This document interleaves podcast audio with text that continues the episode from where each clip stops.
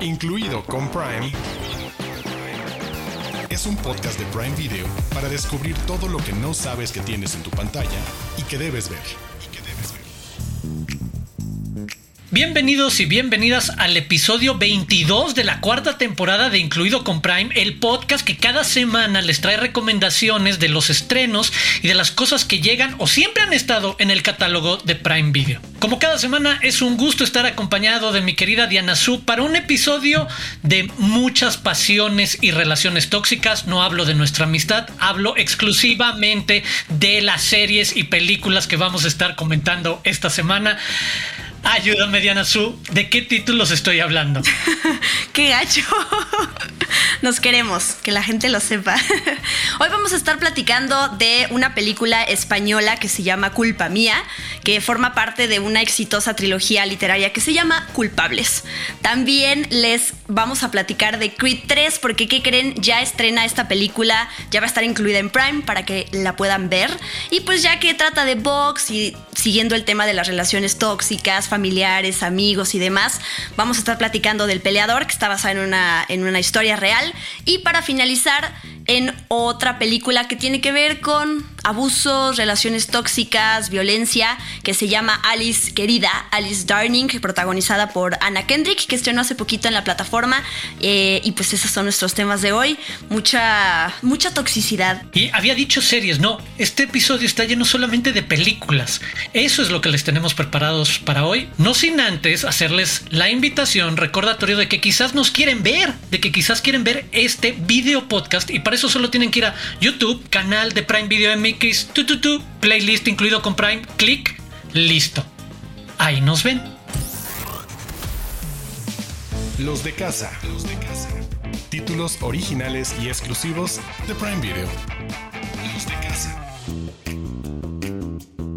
E iniciamos por Culpa Mía, estreno de este 8 de junio, película original basada, ya lo decía Diana Su, en las novelas de la exitosa trilogía Culpables de Mercedes Ron, que se llevan por título Culpa Mía, Culpa Tuya y Culpa Nuestra, y que ya cuenta con más de 50 millones de visualizaciones en Wattpad, casi un millón de ejemplares vendidos en el mundo y un fandom en España y Latinoamérica muy numeroso. Esta película está protagonizada por Nicole Wallace, Gabriel Guevara, Marta Hassas, Iván Sánchez, Eva Ruiz y Víctor Barona. Les cuento muy rápidamente la premisa. Es la historia de Noah, quien debe dejar su ciudad natal a su novio y amigos para mudarse a la mansión de William Leicester, un flamante y rico esposo de su madre Rafaela. Ella tiene 17 años y es bastante orgullosa e independiente y se resiste a vivir en una mansión rodeada de lujos. Pero ahí conocerá a Nick, su nuevo hermanastro. Y el choque de estas dos personalidades tan distintas va a abrir el espacio a una, ya lo decíamos hace rato, relación bastante particular que pasa por el atractivo carnal, sensual, sexual, sin filtros, con todo, si se quieren dar con todo todo el tiempo y creo que esa es una de las partes centrales de esta película, junto con ver estas dos personalidades que ya sabemos eh, se mueven en esta etapa de postadolescencia, temprana juventud y cómo se están conociendo ellos mismos y cómo pues coinciden o no en este nuevo hogar. Diana Su, sé que tú tienes una información extra que compartir sobre esta película.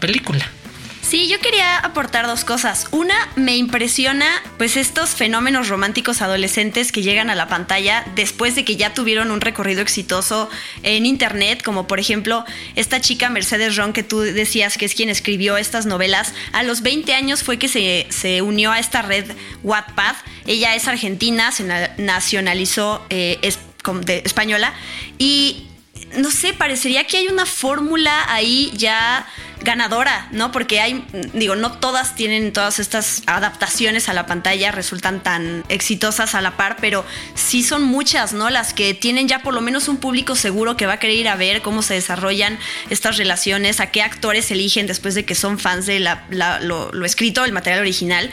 Y me recuerda a um, adaptaciones como Maravilloso Desastre, como After, está, millones de películas que han salido eh, a través de mi ventana, que justo es otra película bueno, ya van dos de española también, que tienen que ver con estas relaciones tóxicas.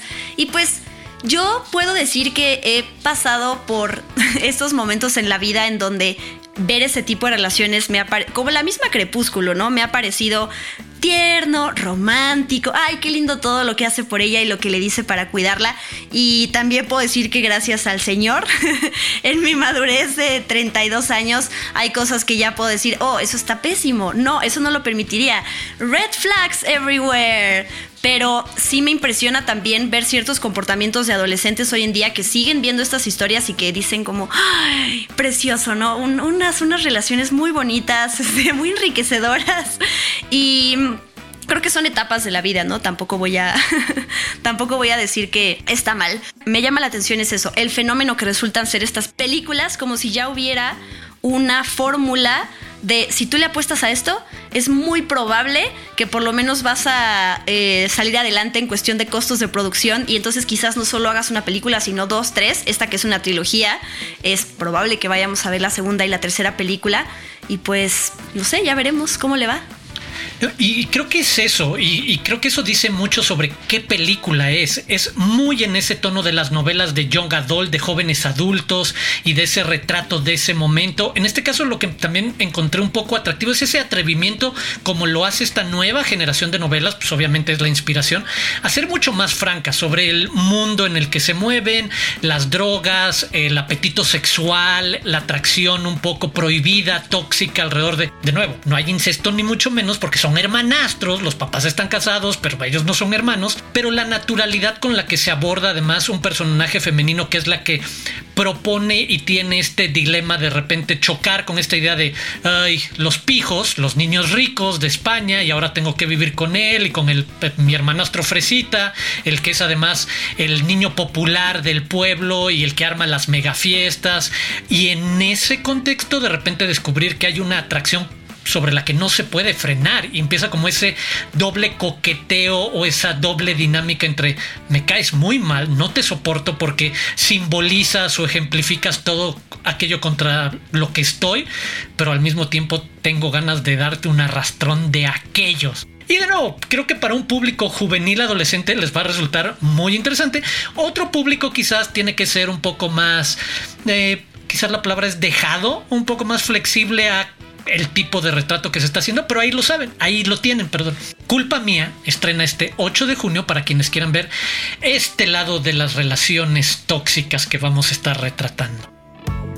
Pero hagamos una pausa en relaciones tóxicas porque vamos a regresar a relaciones tóxicas entre hermanos y de nuevo entre parejas, pero hablemos por unos minutos de Vox con la llegada a la plataforma de uno de los importantes estrenos de la cartelera de este año, como es Creed 3, además dirigida y protagonizada por Michael B. Jordan. Y aquí te pondré bajo el reflector de Anasu, porque sé que tú platicaste con Michael B. Jordan y sé que hubo cosas muy interesantes sobre lo que platicaron de esta tercera parte de él dando el paso a la silla de director. Pero si quieres, empecemos por platicarles de qué va, en qué momento se encuentra de esta gran segunda franquicia que retoma una gran saga como lo es Rocky, ahora con Creed, que está pues, obviamente enfocada en Adonis Creed, el hijo de Apollo Creed, el, quien en algún momento fuera el gran mejor amigo y también rival de Rocky Balboa. A mí me gustó mucho Creed, como bien decías, yo eh, logré platicar con Michael B. Jordan y de entrada puedo decir que se veía nervioso eh, por más que sea esta súper estrella que ha aparecido en películas de Marvel y que tenga una carrera en ascenso, cuando es su debut como, el como director, pues eso ya también te pone como otra vez con los pies en la tierra de poder, eh, pues llenar los zapatos, en este caso de alguien como Sylvester Stallone y además aquí eh, de cargar con una franquicia que pues es enorme para la gente, ¿no? Y que trae muchísima nostalgia. Yo platiqué con él en su momento con Michael B. Jordan de cómo y se habló mucho de eso, de cómo él es muy, muy fan del anime y entonces inspiró las peleas de la película en estos golpes después como de cámara lenta que después vemos en el anime, cómo se mueven estos personajes que tienen estas, son características muy particulares de, pues, de este formato. Y él con ese, em, pues como fan, ¿no? Quiso meter esto en, en, en las peleas. Y yo le hice una pregunta que tiene que ver con esto de la dirección, ¿no? Él Cuando eres un, peleador, un luchador, un boxeador, pues la audiencia está dándote feedback, te está diciendo si lo haces bien, te apoya, la escuchas. Si tú tienes, ah, eres un actor, pues tienes el feedback, la retroalimentación de tu director, quizás, porque te está diciendo que estás haciendo bien, que repitas. Pero cuando eres tú el director, ¿quién te está diciendo que estás haciendo bien las cosas? O sea, obviamente hay gente a tu alrededor que te quizás te puede aportar tips, eh, no sé, este, al final son relaciones de ida y vuelta, pero estás solo, ¿no? Y tienes que demostrar por qué, por qué te ganaste la responsabilidad de poder dirigir una película como esta. A mí me encanta lo que hace con Creed 3, creo que se toma el tiempo para desarrollar a los personajes súper bien. Sí me falla al final todo esta, esta, este villano que construyen Jonathan Majors, de repente como que se no sé, se vuelve un poquito incongruente cómo termina eh, resolviéndose el conflicto, como muy, ah, ya, fin, todo bien. Eh, pero sí siento que lo hizo muy bien, la verdad.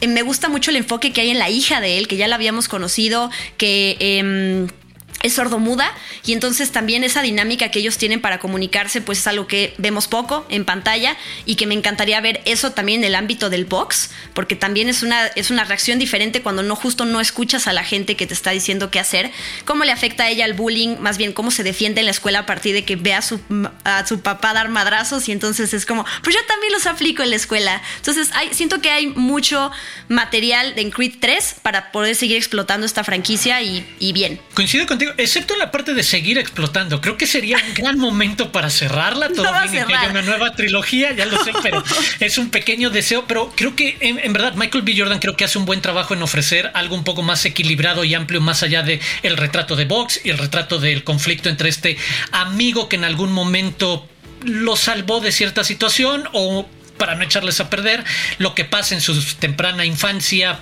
marca mucho la relación entre ellos y que regresa con una suerte de exigencia de una segunda oportunidad y el personaje de Creed con esta culpa que va a tratar de redimir de alguna manera mientras que lo complementa con este lado familiar. Por otro lado creo, y ahí sí esta es una de esas. Yo estoy muy en contra de muchas franquicias o sagas.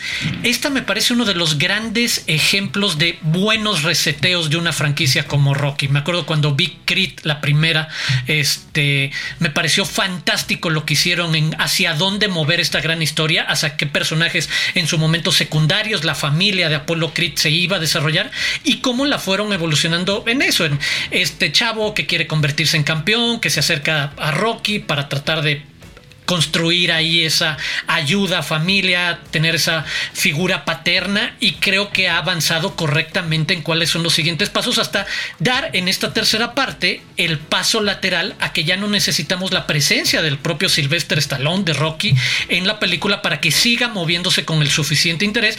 Y de nuevo sin dejar de lado pues, la parte de acción y boxeo con estos guiños o estas propuestas un poco distintos como es en la realización lo que tú señalas de la influencia que tiene el cine de anime Michael B. Jordan y cómo incorporarlo a que es una manera dinámica, atractiva de hacer el montaje de peleas de box y que funcionan bastante bien y que refresca algo que hemos visto además en un montón de películas estas peleas lo hace un poco distinto. Recordarles además que Creed y Creed 2 también están disponibles en el catálogo, así como todas las películas de Rocky no tienen que ver todas, yo les diría, ven de la 1 a la 4, que son bastante buenas, luego se pueden brincar Rocky Balboa y se pueden seguir con un maratón de Creed. Desde las profundidades. Joyas de Prime Video. Y mantengámonos un poco más en el mundo del box porque les vamos a hablar del Peleador, la película de drama deportivo y biográfico de 2010 dirigida por David O. Russell, protagonizada por Mark Wahlberg, que también la produce, Christian Bale, Amy Adams, Melissa Leo. Película centrada en la vida del boxeador profesional Mickey Ward, interpretado por Wahlberg, y su medio hermano mayor, un exboxeador, Dickie Eklund, Christian Bale, inspirada en el documental de 1995 que presentaba a esta familia titulado High on Crack Street, Lost Lives in Lowell. ¿Qué te gustó del peleador? De esta... hablemos de la primera parte de la película, para no decir que les echamos a perder nada, es el de ¿Qué te engancha? ¿Qué dirías que llama la atención de una propuesta como El Peleador? Y ya decíamos hace rato, también tiene que ver con la relación particular entre estos dos hermanos y las red flags de en algún momento, oye, pues como que esto que hace un hermano con el otro no está tan chido, ¿sabes? Sí, no, ahí seguimos con el tema de relaciones tóxicas, en este caso de hermanos, pero de entrada la historia, ¿no? Si uno se pone a leer, y ya como tú mencionaste a grandes rasgos, de qué va la historia de estos hermanos, sabiendo que uno de los hermanos eh, pudo haber tenido también una carrera súper exitosa y que terminó siendo adicto al crack, y que ese es el hermano que interpreta a Christian Bale, bueno, llama la atención. Por otro lado, los actores.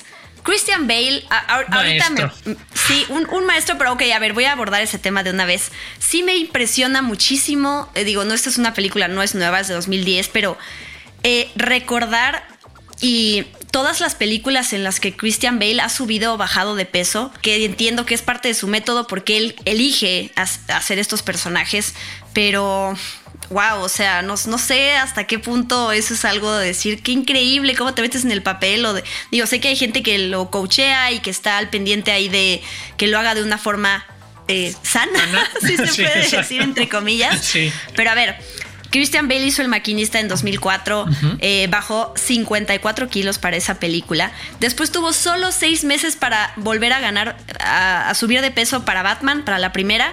Después bajó para la película que hizo con Werner Herzog, que es eh, Rescue Down.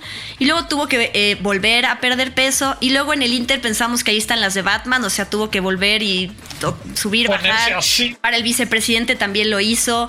Y ya se le ha dicho a Christian Bale. Sí, bueno, no es que se le tenga que decir, pero más bien se le recuerda de, oye, ahí están los prostéticos, no necesitas bajar o subir de peso. Digo, la ballena es un gran ejemplo también de, lo, que se puede hacer, ¿no? Con, justo con prostéticos, con no, no hay necesidad de exponerte a esos tratamientos tan extremos.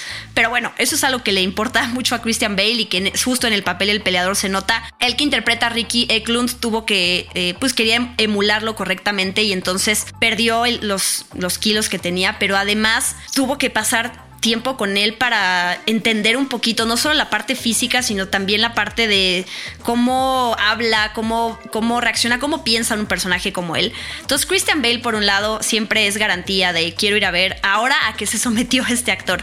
Pero a mí lo que me impresionó es Mark Wahlberg, porque Mark Wahlberg para mí es este, es este actor que está relacionado con papeles de comedia, no sé, guerra de papás, ¿no? Que pues, no vas a verlo por su actuación, te cae bien, no es este tipo bonachón, eh, sabes que elige, no sé, estas películas de humor negro, de repente medio soez, pero Mark Wahlberg en esta película sí demuestra otro rango que quizás no mucha gente tiene en el radar y que está padre saber que Mark Wahlberg es un gran actor además de todo lo que nos suele dar en las películas de comedia. Y funciona muy bien la dupla de hermanos. De, además, ese problema alrededor de el hermano mayor, quien pudo tener una posibilidad de ser campeón, pero se ve atrapado en este mundo de las drogas y tal cual cae a los infiernos y como a partir de ahí trata de ayudar al hermano, pero su condición muchas veces lo sabotea a él mismo y sabotea cualquier cosa que pueda hacer por su hermano y también incluso la presencia de una familia tóxica, las hermanas y la mamá también tratando de aprovecharse de esa segunda oportunidad que tiene el personaje, el hermano menor, el de, el de Mark Wahlberg.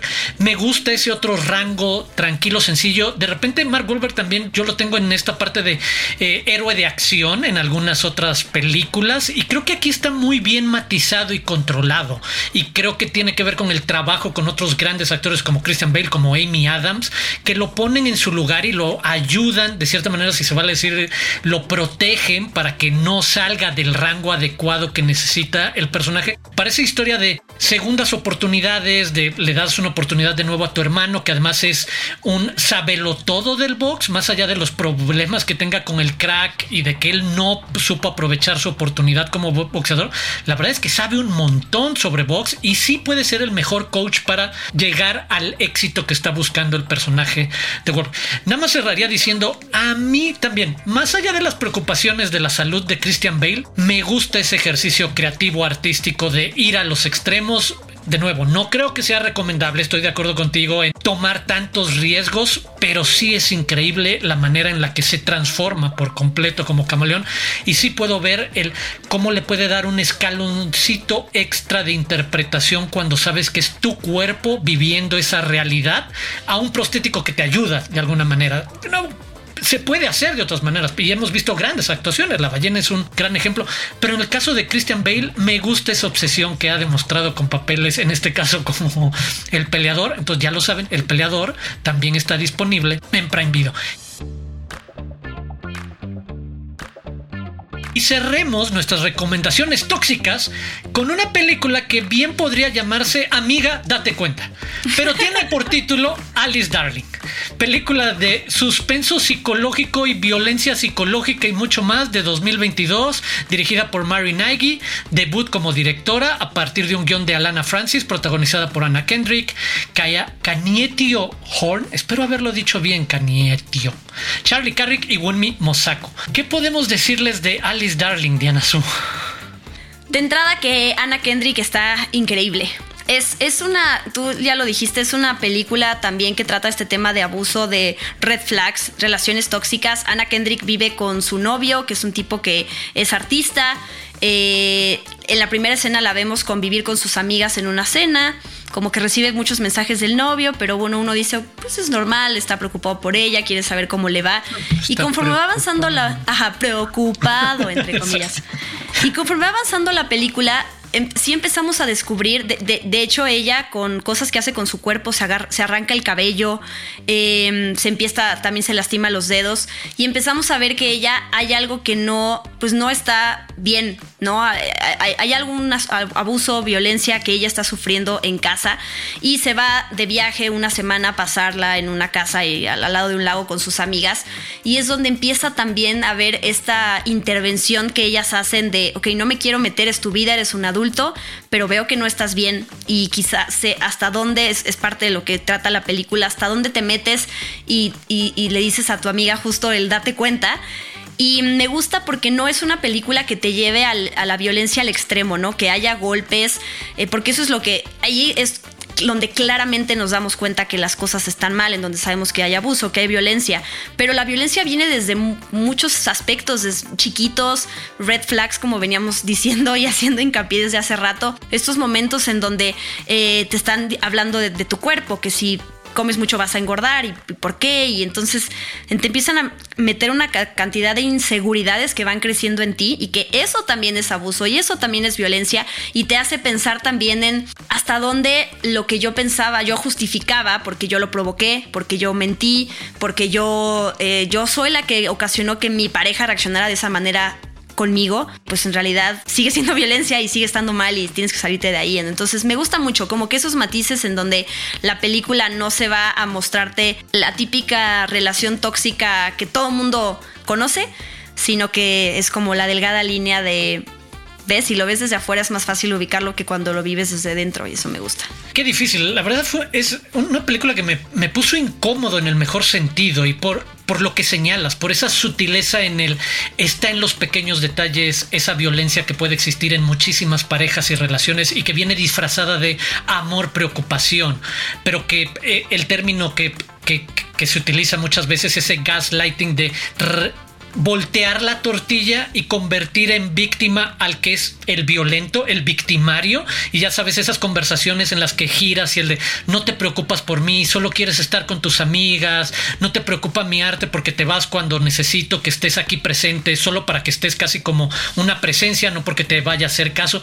Esas sutilezas, tú utilizabas la palabra, esos matices me parecen mucho más ricos, mucho más interesantes para adentrarnos a eso, lo difícil que es además, y complemento con esa delicada y compleja y sensible eh, momento que es el rol de las amigas, de cómo abordas y que de nuevo se puede dar en hombres y mujeres, pero es claro y evidente que pasa muchísimo más de hombres hacia mujeres esta violencia y en qué momento las amigas pueden o no decir muy de frente el date cuenta el de, oye, eso no es normal, o sea, todos entendemos cómo hay una parte en la que queremos dar el beneficio de la duda de es su manera de demostrar amor o cariño o atención, etcétera. Y cuando se rebasa esa delgadísima línea hacia el no, te están volteando la tortilla, te están haciendo el famoso gaslighting para hacerte creer que tú estás loca por sentirte insegura, por sentirte agredida, por sentirte incómoda en ti misma y como dices, en detalles como el sufrimiento autoinfligido en ella misma con el cabello, con otras cosas que es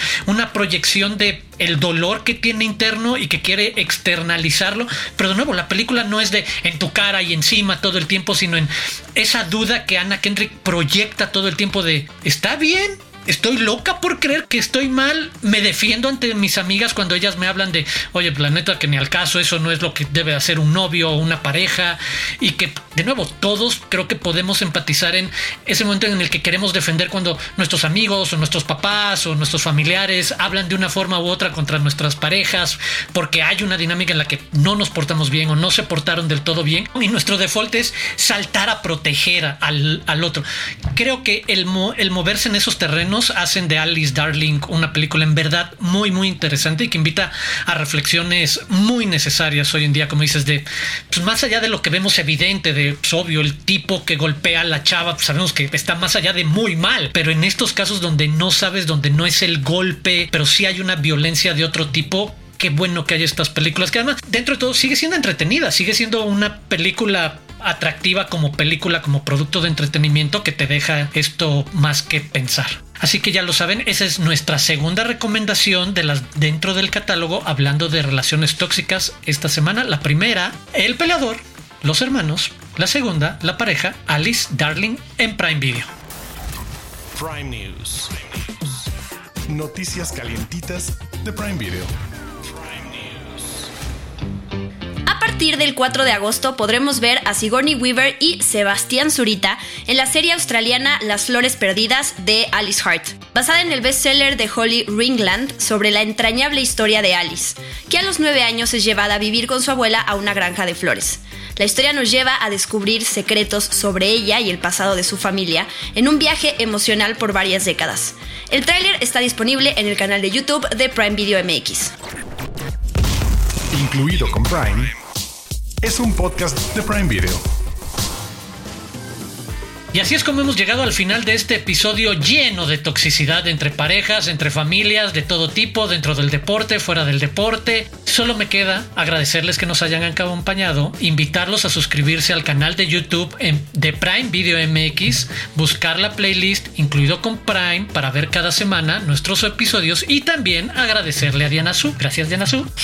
Muchas gracias a ti. A mí me encuentran en redes sociales como arroba guion bajo Diana Su. Y sí, eh, prefieren escuchar este, estas recomendaciones en audio, recuerden que está también la opción de buscar, incluido con Prime, en su plataforma de podcasting favorita y también suscribirse por allá para que no se pierdan todos los jueves un nuevo episodio. Yo soy Arturo Aguilar, me pueden encontrar en arroba Aguilar Arturo y a Prime Video la pueden encontrar, la pueden encontrar en arroba Prime Video MX. Nosotros los esperamos la próxima semana aquí en otro episodio de Incluido con Prime.